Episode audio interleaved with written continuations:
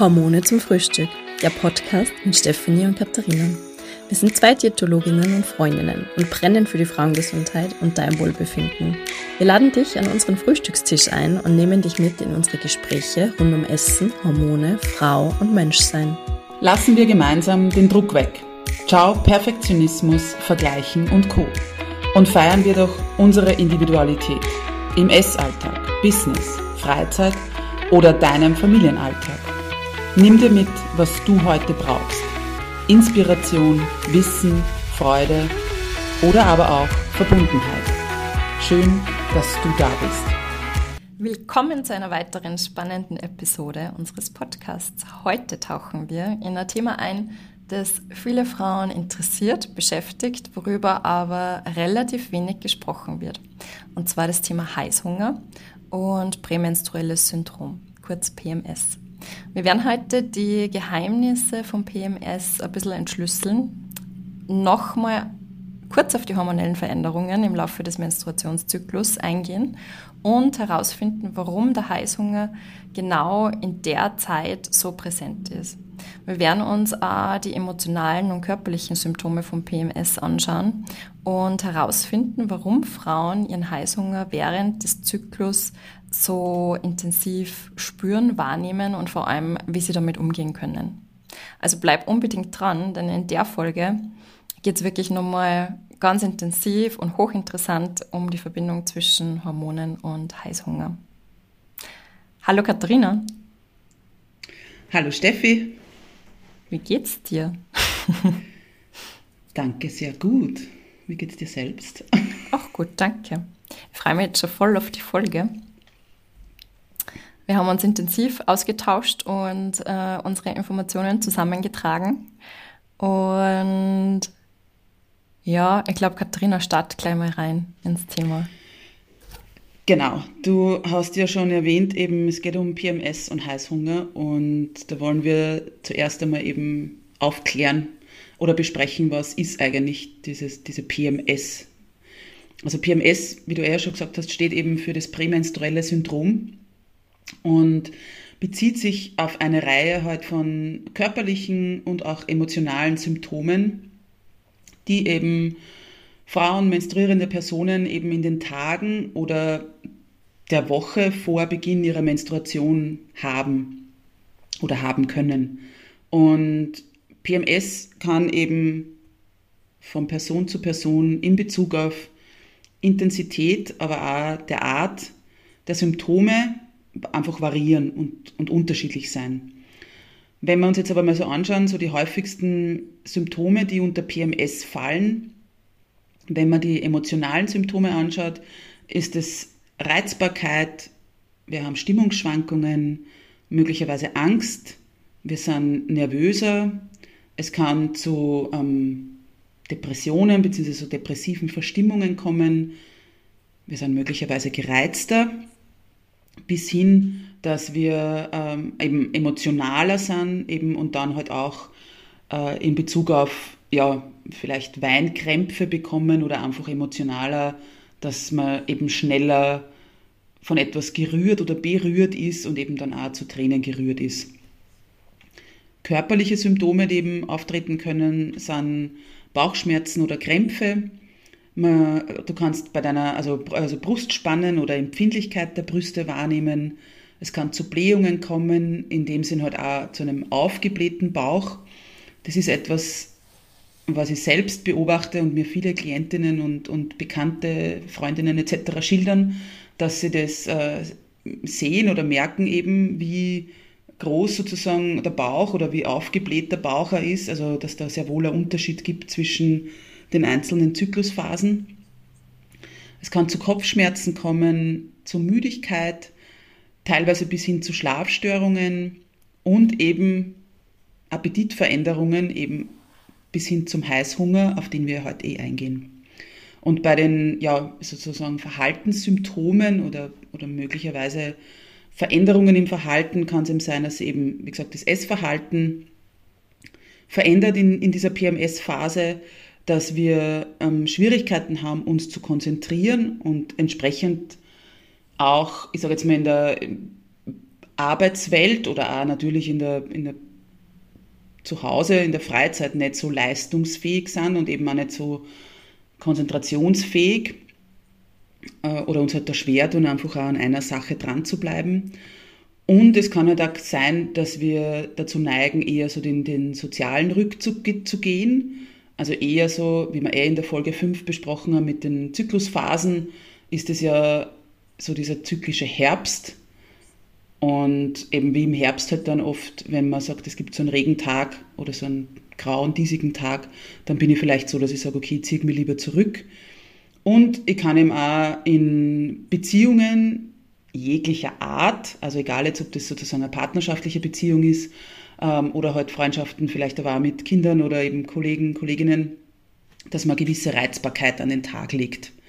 Oder halt auch eben, wie gesagt, verweisend auf die Folge 5, eben diese Reizbarkeit da teilweise, dass wir halt gerade in dieser Phase dann oftmals äh, so unser wahres Ich rauskommt oder halt dieses, okay, ich sage oft Ja und meine Nein und umgekehrt. Ähm, was eben wichtig ist, wie gesagt, dass nicht alle Frauen, alle menstruierenden Personen PMS erleben, dass es eben in unterschiedlichen Variationen auftreten kann. Und bei einigen können diese Symptome aber so schwerwiegend sein, dass sie ja, das tägliche Leben oder die Lebensqualität beeinträchtigen. In ganz, ganz schweren Fällen von PMS spricht man dann von äh, PMDS oder PMDD. Und das ist eine sogenannte prämenstruelle dysphorische Störung. Das muss dann eben diagnostiziert werden. Es ist einfach eine sehr, sehr intensive Art von PMS, die eben teilweise dann wirklich, also das ist, wie gesagt, gibt Diagnosekriterien, die man sich anschauen muss und ist eben wirklich eine schwere Form von PMS ähm, wo man eben dann ja teilweise dann auch mit Medikam medikamentös äh, eingestellt wird. Aber da ist es halt wirklich, dass die Betroffenen, also das geht dann hin, also diese Stimmungsschwankungen zum Beispiel oder eben diese depressiven Verstimmungen bis hin, dass man ja eigentlich Selbstmordgedanken hat. Also wirklich eine, eine schwere Art von PMS. Ja, mh, mm, wenn wir schon so eben bei den Ursachen sind oder eben auf diese eingehen wollen, man weiß nicht genau, es ist nicht vollständig geklärt, was die Ursachen von PMS sind. Aber eben ähm, hormonelle Veränderungen im Menstruationszyklus und eben besonders diese Schwankungen von eben Östrogen und Progesteron oder deren Spiegel spielen eben eine große Rolle. Und eben auch wie von bei diesem äh, PMDD oder PMDS ist eben auch, dass genetische Faktoren aber auch das soziale Umfeld oder eben auch der Lebensstil und oder Lebensstil eine Rolle spielen können.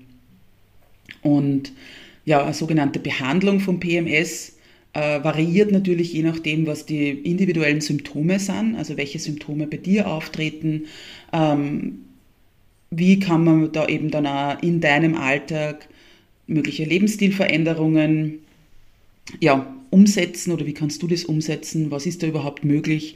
Wie passt es in deinen Alltag? Und eben dann natürlich hinzu, wie schaut es mit der Ernährung aus? Natürlich auch Bewegungsverhalten. Und ähm, manchmal kann es immer sein, dass, man, dass Medikamente zum Einsatz kommen.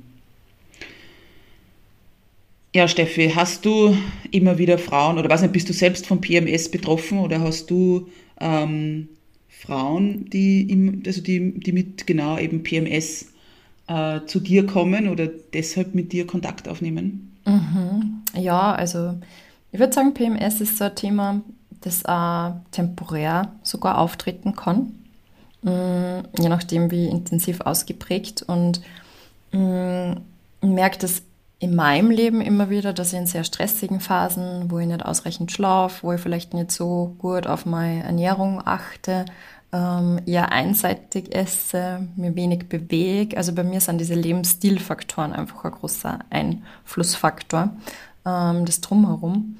Und ich würde sagen, das ist so, eigentlich mein Zyklus ist so ein monatliches Rückmeldungssystem, ähm, wie ich gerade mit mir umgehe.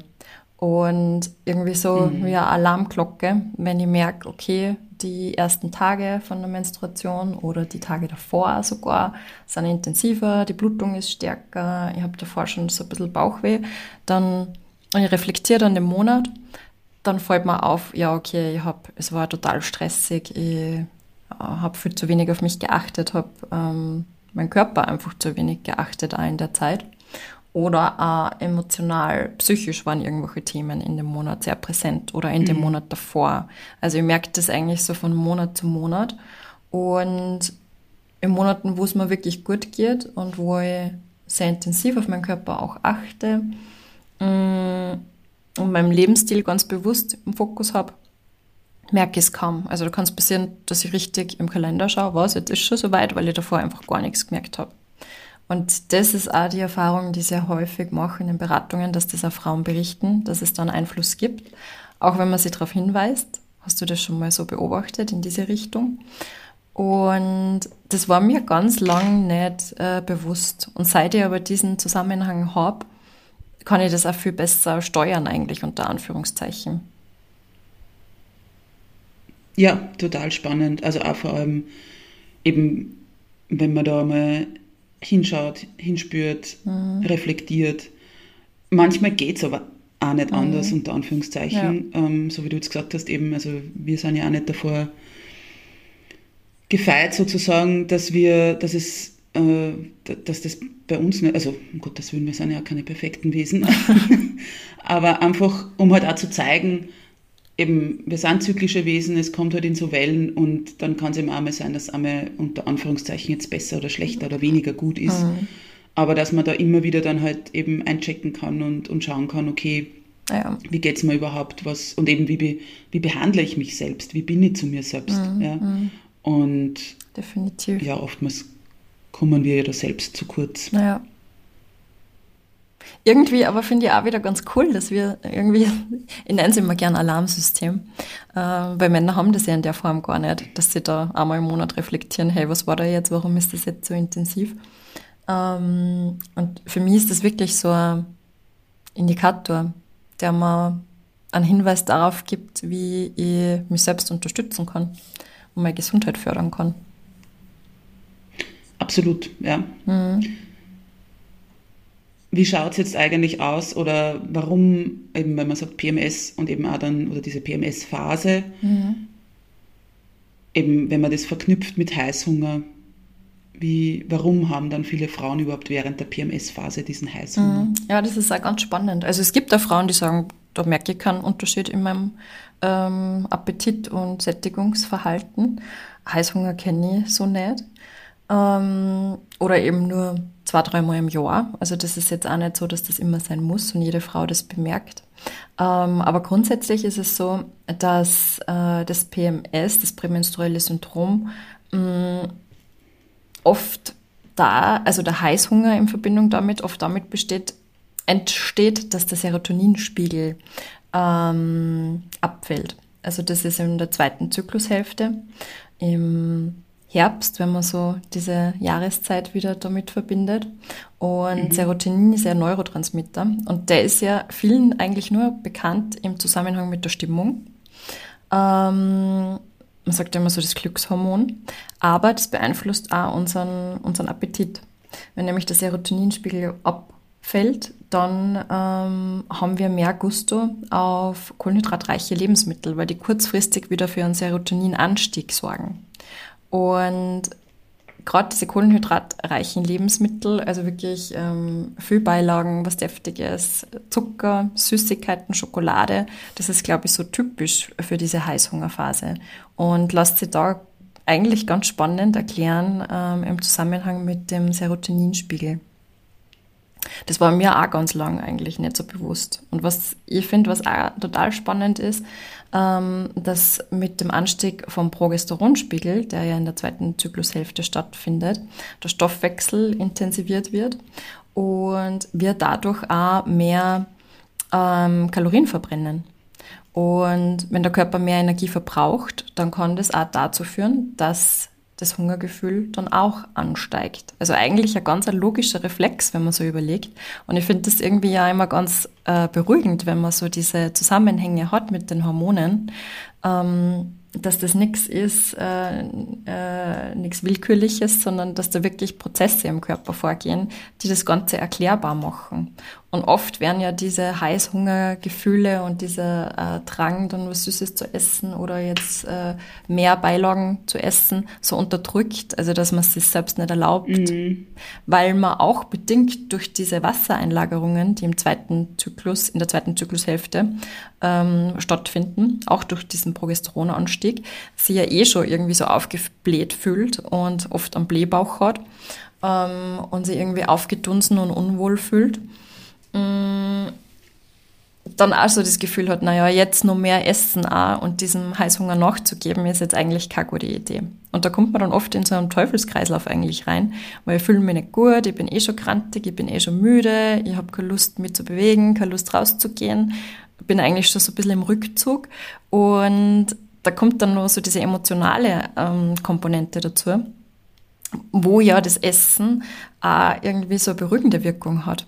Und man sich dann irgendwie wohlfühlt, wenn man dann eine gute Schokolade zum Beispiel hat. Also Essen ist ja immer so eine Regulation von, von Emotionen. Ähm, also da diese Zusammenhänge, wenn man da mal so drüber nachdenkt und das mal so für sich selbst reflektiert, da kann man, glaube ich, ganz viele Aha-Momente haben und irgendwie finde ich schon beruhigend, dass da was im Hintergrund im Körper vorgeht äh, und das nicht irgendwas ist, was, äh, ja, was nur mit der Psyche zusammenhängt, was man wegdrängen Absolut. kann und bearbeiten kann. Absolut. Ich glaube, was vielleicht da noch zum Einhaken ist, ist eben, weil du jetzt auf diese Emotionsregulation angesprochen mhm. hast ja, die gibt's nur grundsätzlich, also Essen soll mit Emo oder ist mit Emotionen einfach verbunden, weil das wäre sonst da schade, wenn ich was is und sage, ich, ich, ich nehme irgendwie gar nichts mhm. wahr, ob das jetzt gut schmeckt, ob das immer Genuss ist, ob das äh, ein gewisses lustvolles Essen dabei ist, ob da Ekel dabei ist, etc. Weil sonst, ja, könnte man, also ich sage immer, man könnte sonst, weiß ich nicht, ein Blatt Papier essen und hätte, also mhm. man würde nicht einen Unterschied merken oder einfach wenn man sich erinnert, wenn man mal verkühlt ist und, und nichts schmeckt, ja, ja, dann ist es ja auch irgendwie ist dieser Genuss beim Essen auch gar nicht mehr dabei. Mhm. Was halt die Sache ist, ist, dass ich halt, wenn ich Essen, nur Essen als Emotionsregulation einsetze mhm. Und halt sonst meine Emotionen irgendwie, eben, was du jetzt gesagt hast, so von wegen, weiß nicht, vielleicht eine Gereiztheit, Überforderung, mhm. ähm, Ärger, Wut etc., wenn ich das nur mit Essen regulieren kann, dann sollte man sich das unbedingt anschauen. Ja weil ich eben dann eben zu diesem emotionsregulierenden Essen auch tendiere. Mhm, mh. Aber ja. es wird ganz oft sicher auch in, eben in dieser PMS-Phase, sage jetzt mal, oder eben diese Tage vor der Menstruation der Fall sein. Eben vor allem auch immer die Frage, was für Einstellung habe ich zu meinem Zyklus, mhm. was wir eher schon besprochen haben. Ähm, weil wenn ich mal, also wenn ich also nicht weiß, okay, jetzt kommen Schmerzen auf mich zu, ich kann wahrscheinlich jetzt dann nicht so gut schlafen, eben um Gottes Willen, jetzt habe dann irgendwie wieder diese lästige Menstruation äh, oder eben, wie gesagt, das ist mit Schmerzen verbunden und so, dann, dann ist es vielleicht auch schon so dieser Belohnungseffekt, so dieses, okay, jetzt ja. kommt da irgendwie was, weiß ich nicht, ähnlich wie wenn ich, keine Ahnung, irgendwie zu mit der anderen Kollegin oder den anderen Kollegen Dienst habe, der mir nicht taugt oder so. ähm, und dann nehmen wir irgendwie schon extra, weiß ich nicht, einen Schokoriegel oder sonst was mit, damit wir das sozusagen eben als mhm. Belohnung mhm. einsetzen. Wie mhm. gesagt, das sollte man uns aber anschauen, ob das eben tatsächlich dann, mhm. dann das Wahre ist, unter Anführungszeichen. Ja. Oder wie oft das passiert, ja, weil das ja dann auch, geht zwar dann schon so eben die Richtung von ähm, Ernährungspsychologie und Essverhalten mhm. und so, aber das eben, wie gesagt, äh, wäre auf jeden Fall etwas, wo man hinschauen darf, genauso. Ja, ganz ein wichtiger Punkt. Mhm. Ja. Ähm, du hast jetzt schon einiges eben gesprochen von den Hormonen, welche Hormone da eben, äh, also eben mit, mit Serotonin etc. Mhm. Äh, ich möchte jetzt auch noch mal kurz eben darauf eingehen, eben so welche Hormone eben den, den Appetit und dadurch möglicherweise mal diesen Heißhunger während ähm, des, des Menstruationszyklus einfach auch beeinflussen können. Also einerseits hast du das Serotonin schon angesprochen und eben dieser, dieser niedrige Serotoninspiegel kann eben den Heißhunger verursachen oder auslösen und da halt eben vor allem kohlenhydratreiche Lebensmittel. Hast aber dann auch, dass ich eben unter Anführungszeichen nicht nur auf äh, Schokolade oder Chips oder so hingreifen muss oder soll oder ja, sondern dass er da grundsätzlich kohlenhydratreiche Lebensmittel einsetzen kann, damit eben den Serotoninspiegel auch unterstützen kann. Mm, Dopamin ist auch ein, große, äh, ein großes Thema und Dopamin ist ja so mit, mit Belohnungsgefühlen oder hat einen gewissen Belohnungseffekt äh, oder ist ja mit Belohnungsgefühlen verbunden und kann eben auch ein Verlangen nach bestimmten Lebensmitteln auslösen oder erzeugen. Das Grelin ist ein ganz wichtiges Hormon, das nämlich den, äh, den, den Appetit anregt und so, so, so, mehr oder weniger ja, äh, kann eben während der PMS-Phase erhöht sein. Und äh, eben ist also das klassische Hungerhormon. Und das Leptin gehört dann dazu, das sind eben so ja, Gegenspieler, mehr oder weniger, Grelin, Leptin. Und das Leptin signalisiert dem Körper eben, dass, er, dass die Sättigung eingetreten ist oder dass er eben gesättigt ist. Und wenn dieser Leptinspiegel eben niedrig ist oder eben niedrig bleibt in dem Sinn, dann kann es eben einfach zu übermäßigem Essen führen, weil Leptin eben unser sogenanntes Sättigungshormon ist. Das heißt, wenn eben einfach Leptin niedrig ist, spüre ich auch nicht die Sättigung oder nicht, oder ich brauche einfach mehr Essen, um eben dieses Sättigungsgefühl auszulösen. Und was da vielleicht noch ganz spannend ist, ist, dass eben Leptin ein Hormon ist, das eben in den Fettzellen produziert wird und eben, wie ich schon gesagt habe, so eine wichtige Rolle spielt bei, diesem, bei, der, bei dieser ganzen Hungersättigungsregulation. Und Leptin schickt eben dem Gehirn Signale, um ihm anzuzeigen, äh, ja, wie viel Fett ist vorhanden im Körper und beeinflusst dann somit dann nur mal den Stoffwechsel und das Essverhalten. Das heißt einfach, ähm, dass man eben durch diese Grelin-Leptin-Hormone, jetzt nicht nur in der PMS-Phase oder nicht nur bei Heißhunger, sondern allgemein, sind die wichtig eben, um äh, Stoffwechsel, Essverhalten oder halt dann auch unsere Nahrungsaufnahme zu beeinflussen oder eben zu regeln, regulieren.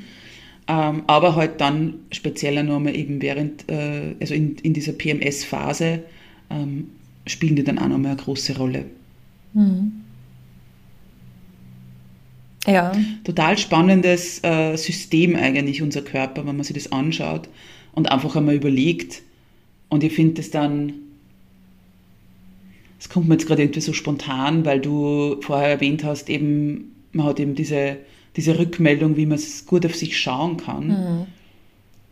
Und wenn man sich dann einfach einmal überlegt, was für ein, ja, ich sage immer, was für ein Wunderwerk unser Körper ist, wie viel der tagtäglich, jede Minute, jede Sekunde irgendwie mhm. reguliert und, und irgendwie ausgleicht und vor allem er gleicht ja sehr viel aus, was wir eben ja ein bisschen, ich würde jetzt nicht so arg sagen, aber vielleicht wenn wir so den diesen Kahn gegen die Wand fahren, also wenn wir überhaupt nicht oder sehr wenig auf uns schauen, ja ist der Körper da eh nur oftmals gnädig und schaut, dass er viel ausgleicht eben und, und irgendwie ausbalanciert und so.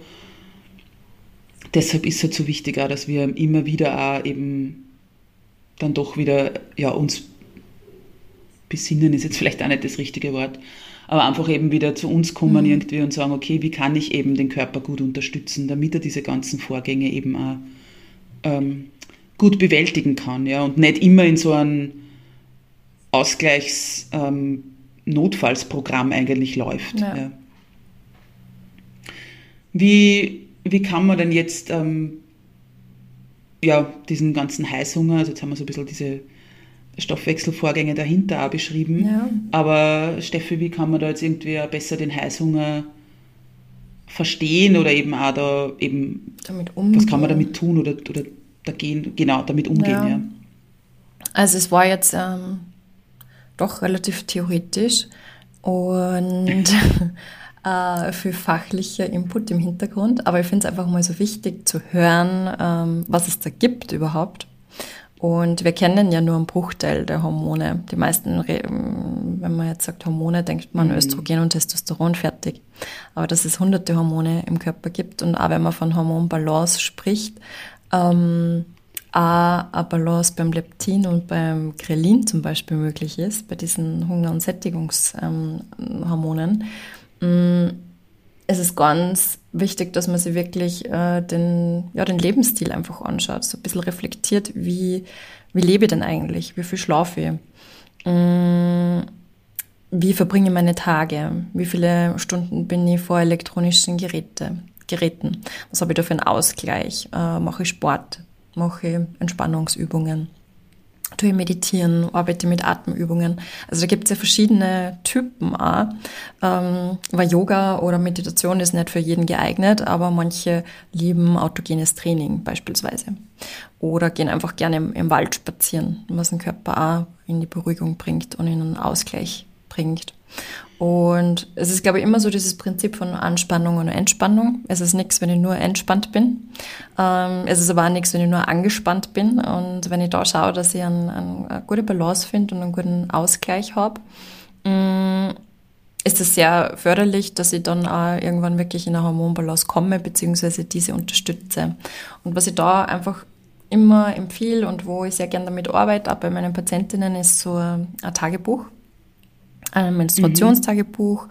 Man kann da, da kann man reinschreiben, was man möchte. Man kann reinschreiben, was man gegessen hat. Man kann einfach nur seinen ähm, Tagesablauf notieren, seine Gefühle notieren, die Emotionen, äh, die Bewegung, die man gemacht hat.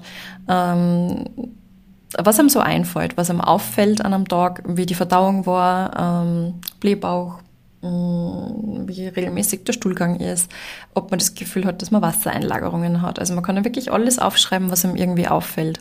Und ich habe das eh in der vorletzten Folge schon gesagt, beim Zyklustagebuch am besten so notieren, dass immer Zyklustag 1 auf einer Seite ist und der immer untereinander notiert wird.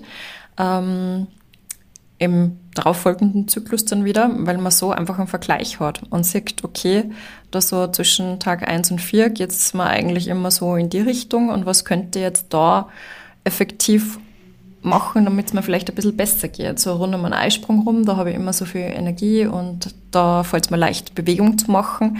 Vielleicht probiere ich das mit der Bewegung einmal im äh, wirklich schon zum Ende der Menstruation hinaus, dass ich da das Bewegungspensum wieder steigere. Oder ich schaue, dass ich meditiere oder jo leichtes Yoga mache. Also das sind wirklich ganz viele mh, mm, Dinge, die man da berücksichtigen kann, die man mit in den Lebensstil aufnehmen kann, die man verändern kann. Aber ich glaube, es ist ganz wichtig, dass man sich mal bewusst macht, diesen Status quo und einfach mal so Muster offenlegt, weil oft, wenn man es nicht aufschreibt und nicht im Vergleich sehen kann, so von Monat zu Monat, dann ist einem vieles gar nicht so mh, mm, wirklich bewusst. Ich glaube, wir beschäftigen uns da auch zu, zu wenig damit, weil einfach die Einflüsse rundherum so äh, gegenwärtig sind. Ähm, mhm. Also das ist jetzt so das, was mir jetzt noch dazu einfällt. Fällt dir noch was ein, Katharina? Kurz, ja, ich muss nur kurz was anmerken. Ja, und zwar, also ich finde, also so Tagebuch zu führen und das äh, zu reflektieren, mhm. Für diejenigen oder diejenige, wenn du jetzt das noch nicht magst, dann hört sich das jetzt an, so, oh mein Gott, das dauert eine Stunde mhm. oder eine halbe Stunde. Und eben, wir wissen alle, natürlich sollten wir uns Zeit nehmen für uns selbst, aber ja, wo, wo kriege ich jetzt vielleicht eine halbe Stunde irgendwie her in meinem Tag? Deshalb, ähm, ja, einerseits ist es gut, eben das wirklich so, wie, du, wie die Steffi jetzt gesagt hat, eben äh, Tag 1 eben so untereinander mhm. zu schreiben von verschiedenen Zyklen. Was du aber auch machen kannst, ist eben so diese Aspekte, was die Steffi jetzt aufgezählt hat, dass du das vielleicht auch nur, nur unter Anführungszeichen anfängst mit Plus, Minus oder, weiß ich nicht, Plus, Plus, also von, weiß ich nicht, Verdauung, dass mhm. ich da einen mhm. Punkt halt einfach habe oder die, dass du dir, keine Ahnung, irgendeine Tabelle magst. Also, dass das wirklich ja easy cheesy am Anfang ja. ist und dass du die fünf Minuten hinsetzen kannst und sagst am Abend und sagst, okay, oder weiß ich nicht, am nächsten Tag in der Früh oder wie es immer halt einpasst in deinen Tag und dass du sagst, okay, wie war eben meine Stimmung, plus, minus, ja. oder man, du kannst da mit Farben arbeiten, dass du drei Farben hast oder fünf oder wie auch immer. Also bitte, das mhm. darf jede machen oder darfst du machen, wie du möchtest.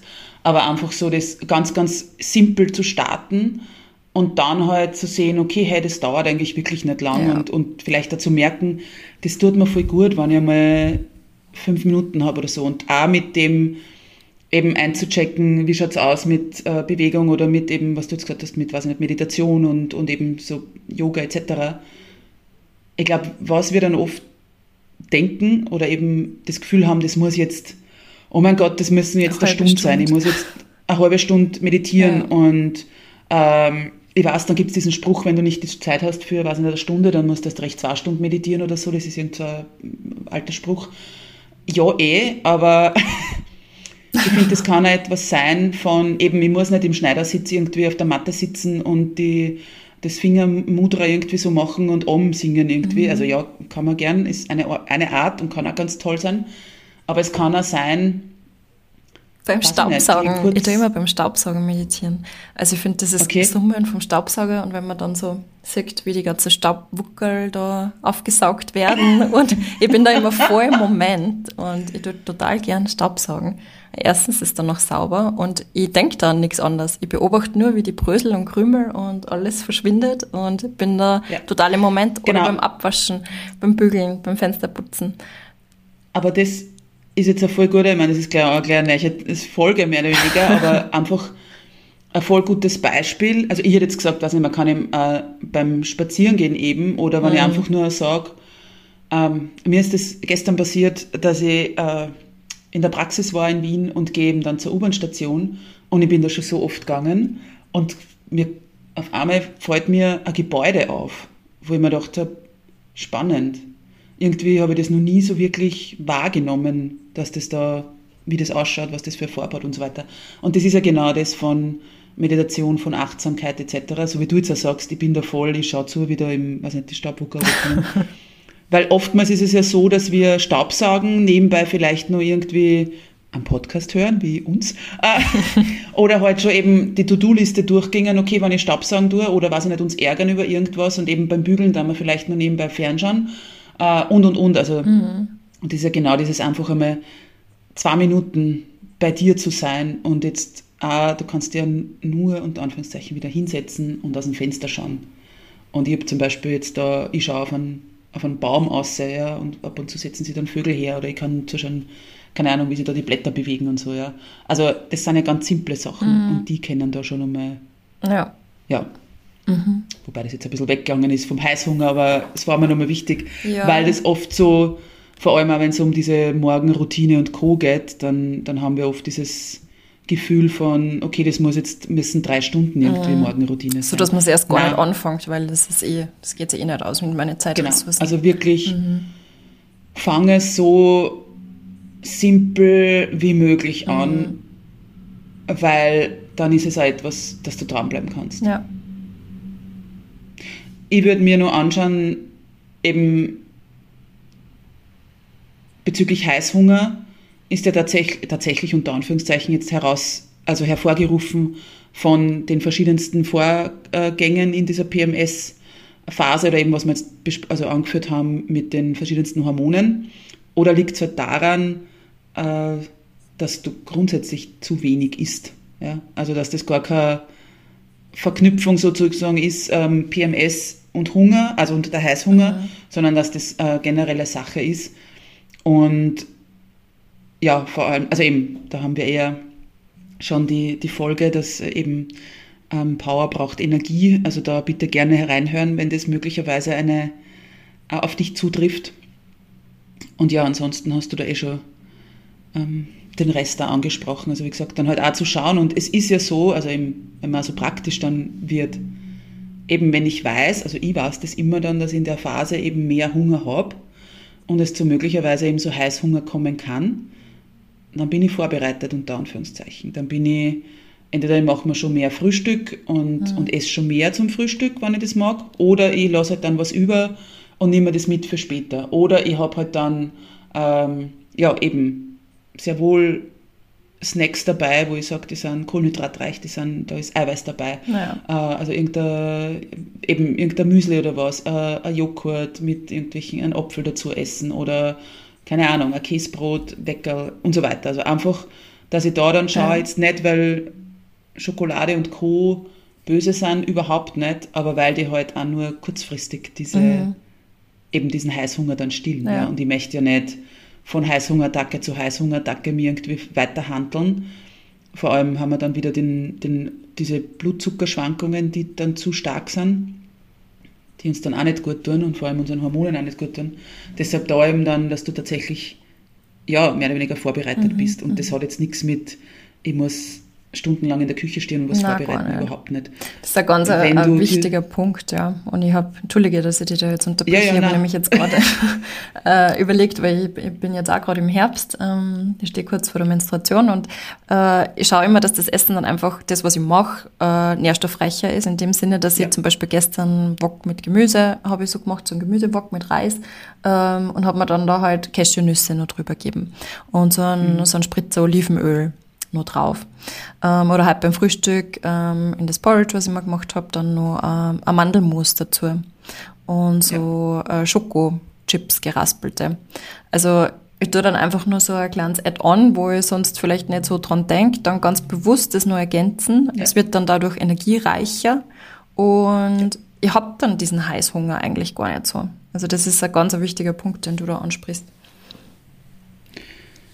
Deshalb unterhalten wir zwar uns ja, mhm. damit auch die liebe Zuhörerin einiges mitnehmen kann und eben, wie du jetzt gesagt hast, einfach so, es können so kleine Add-ons mhm. sein, aber eben es kann auch sein, dass du einfach schaust, dass du eben noch einen Snack dabei hast. Ja. Und das ist auch vollkommen okay, wenn mhm. du sagst, du isst eben zwischen Frühstück und Mittagessen ja. noch einen Snack. Ja. Auch wenn und das du... kann halt dann... Entschuldige. Ja, ich rede da die ganze Zeit rein. Ähm, auch wenn du äh, das Gefühl hast, du hast jetzt eh schon so einen Blähbauch und du kriegst deinen Hosenknopf schon immer zu, du darfst trotzdem eine Zwischenmahlzeit äh, dazu nehmen. Fair point, absolut wichtig. Und eben, du kannst es auch total leicht machen, also eben auch mit so Snacks, was ich immer zu Hause habe äh, und mein Go-To-Snack ist, der am einfachsten irgendwie ist, äh, ist, wenn du halt tierische Produkte isst, dass du, ähm, ja, weiß nicht, Buttermilch, mhm. Kefir, Eiran oder sowas hast. Weil ich finde, das ist, also eben, da muss ich nichts nachdenken, das mache ich auf, da trinke ich naja. und fertig. Ja. Man natürlich, genauso wie gesagt, Nüsse, Joghurt etc., aber das war halt, und eben Obst und so, aber das ist eben wirklich was, wo ich sage, okay, da, das geht für unterwegs, das mhm. kriege ich fast überall, ähm, ja. Mhm. Genau, ja. Ähm, ich glaube, wir haben vieles abgedeckt. Mhm. Also der Heißhunger ist jetzt nicht per se, hat nichts mit, mit Schwäche zu tun oder mit, du kannst ihn nicht kontrollieren oder sonstiges, sondern wirklich eben, ja, wie wir es dargestellt haben, steckt da einiges dahinter. Wir hoffen, wir konnten da für dich etwas ähm, ja, Licht in die ganze Sache bringen. Du verstehst es jetzt oder kannst es besser nachvollziehen. Mm, wenn du Fragen hast, melde dich gerne. Gerne ähm, eben in den Shownotes steht es drinnen, unsere Kontaktdaten, sowohl von der Steffi als auch von mir. Melde dich auch gerne, wenn du irgendwie Anregungen hast für Themen, für Interviewgäste ähm, äh, oder ja, auch irgendwie ähm, Feedback. Gerne auch Feedback hinterlassen und ähm, ja, eine, eine Bewertung da lassen auf der Podcast-Plattform, wo du hörst. Und dann, Steffi, hören wir uns in drei Wochen wieder. Mhm. Zum weiteren sehr spannenden Thema, was wir aber dieses Mal nicht verraten. Überraschung. genau. genau. Vielen Dank fürs Zuhören. Alles Liebe und bis bald. Ich sage auch danke. Bis bald.